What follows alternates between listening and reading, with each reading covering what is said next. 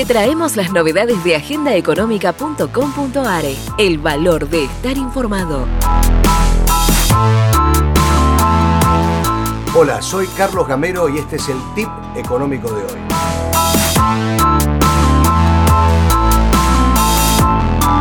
Esta y otras informaciones podés encontrarla en agendaeconómica.com.ar. El que apuesta al dólar pierde. Es una frase icónica dicha por el ex ministro de Economía argentino durante la dictadura, Lorenzo Sigot, poco antes de una gran devaluación. El origen de esta frase se remonta a los últimos años de la dictadura. Allá por 1981, el ministro de Economía, que ocupaba el cargo, José Alfredo Martínez de Oz, se retira y deja su puesto a Lorenzo Sigot. Al asumir, Sigot, la economía argentina había alcanzado una inflación del 131% anual y mostraba graves desequilibrios.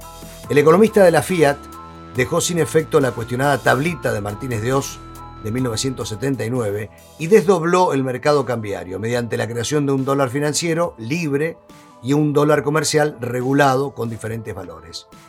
Con la intención de poner fin a la subvaluación del dólar que caracterizó la etapa de Martínez de Oz, Sigot pronunció una frase que obviamente tenía como objetivo desalentar maniobras especulativas, pero que ha pasado la historia argentina como ejemplo de la poca confiabilidad de las declaraciones de los gobernantes y de los ministros de Economía en particular.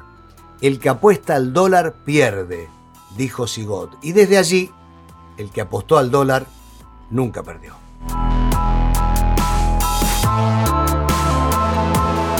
Te traemos las novedades de agendaeconómica.com.are, el valor de estar informado.